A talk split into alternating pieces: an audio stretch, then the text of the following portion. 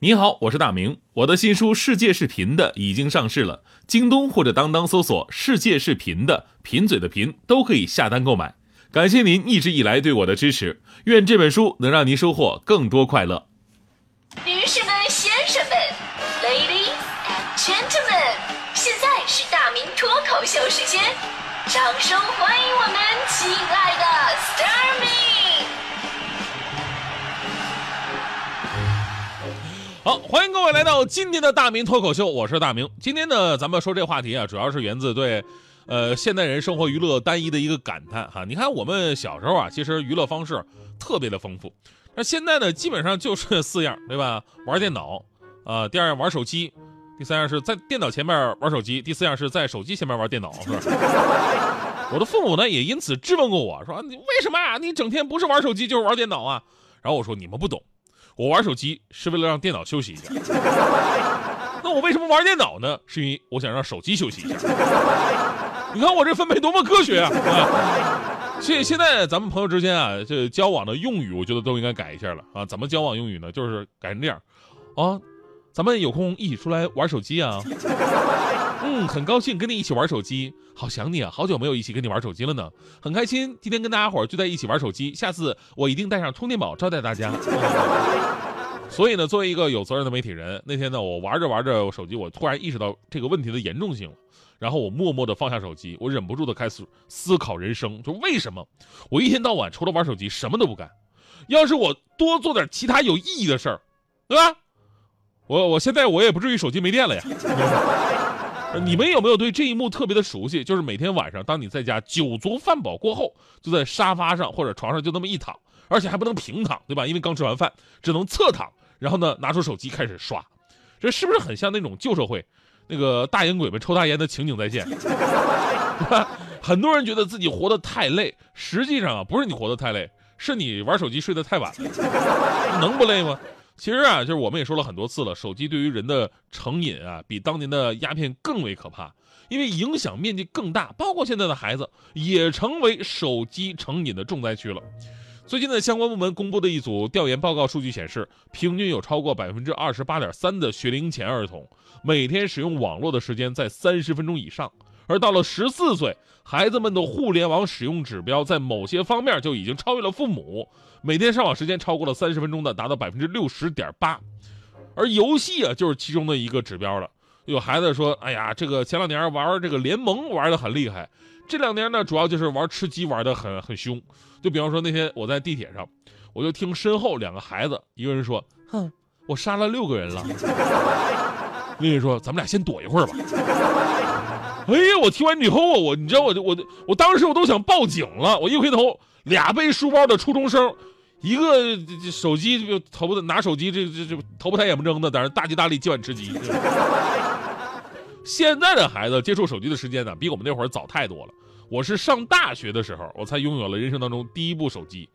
当然，也不能否认我们那会儿刚有手机的时候啊，也比较沉迷，对吧？而且那会儿啊，都是什么俄罗斯方块啊、贪吃蛇呀这样的游戏。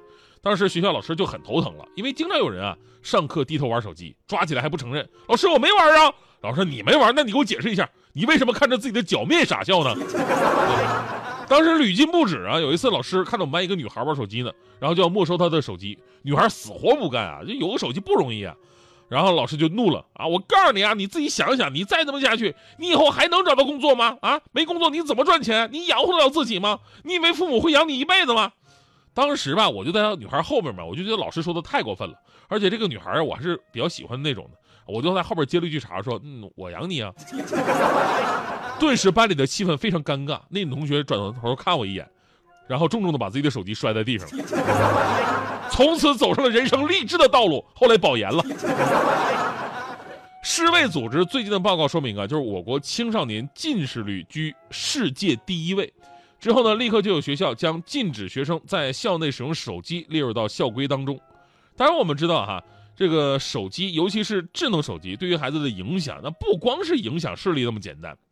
昨天的新闻咱们也报道了，近日呢，法国国民议会通过了一项在幼儿园、小学跟初中校园禁止使使用手机的新法令，即便是你休息时间，你也不例外。这也是法国2010年立法禁止学生在课堂上使用手机之后。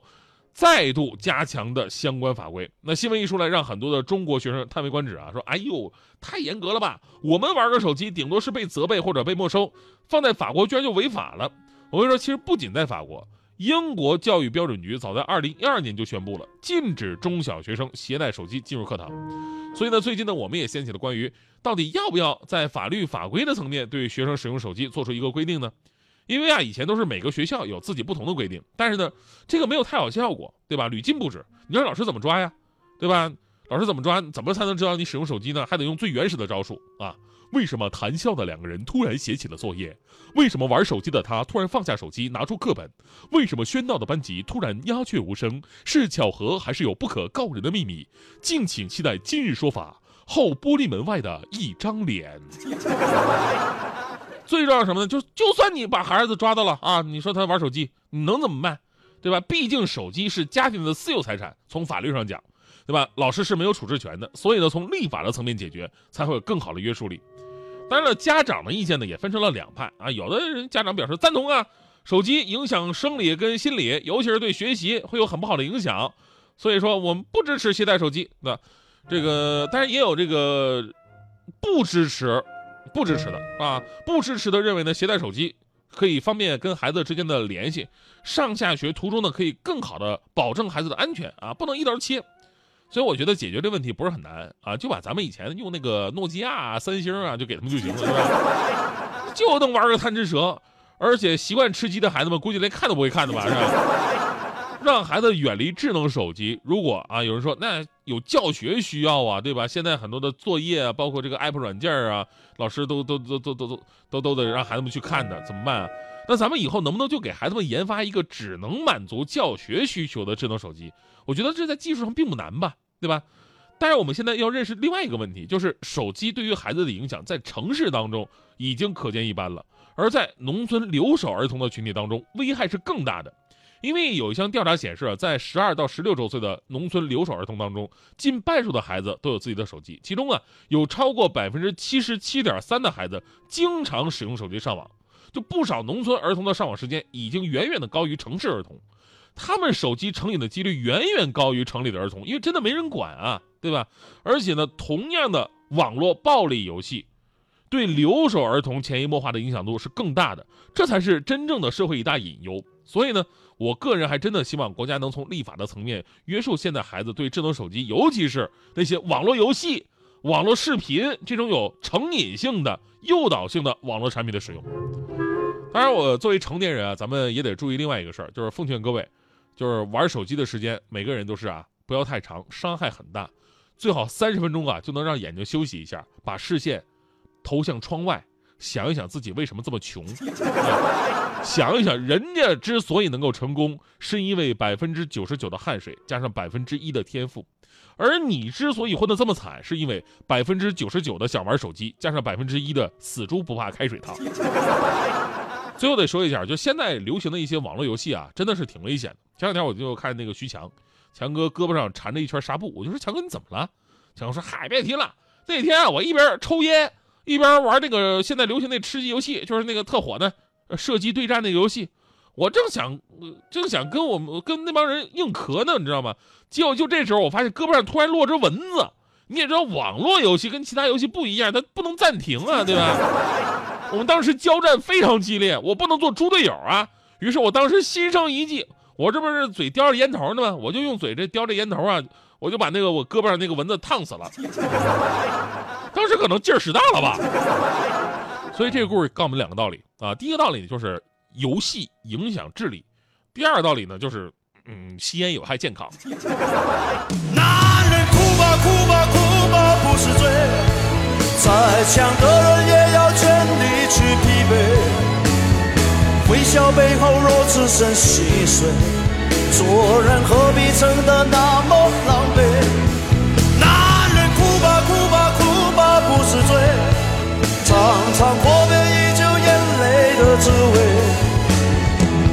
下雨也是一种美。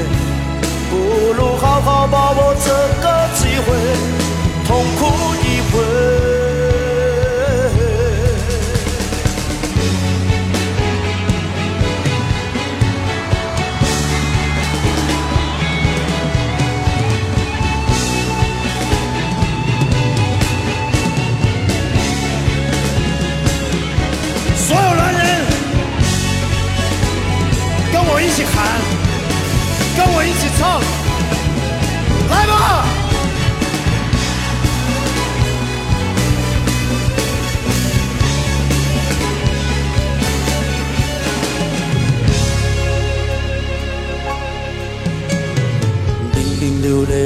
时候，却忘了眼睛怎样去流泪；明明后悔的时候，却忘了心里怎样去后悔。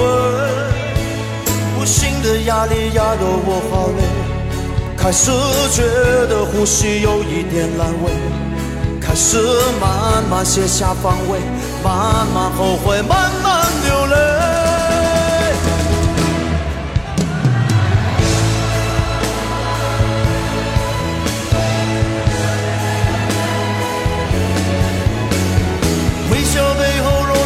虚碎，做人何必撑得那么狼狈？男人哭吧哭吧哭吧不是罪，尝尝破灭已久眼泪的滋味。就算下雨也是一种美，不如好好把握这个机会，痛哭一回，哦、不是罪。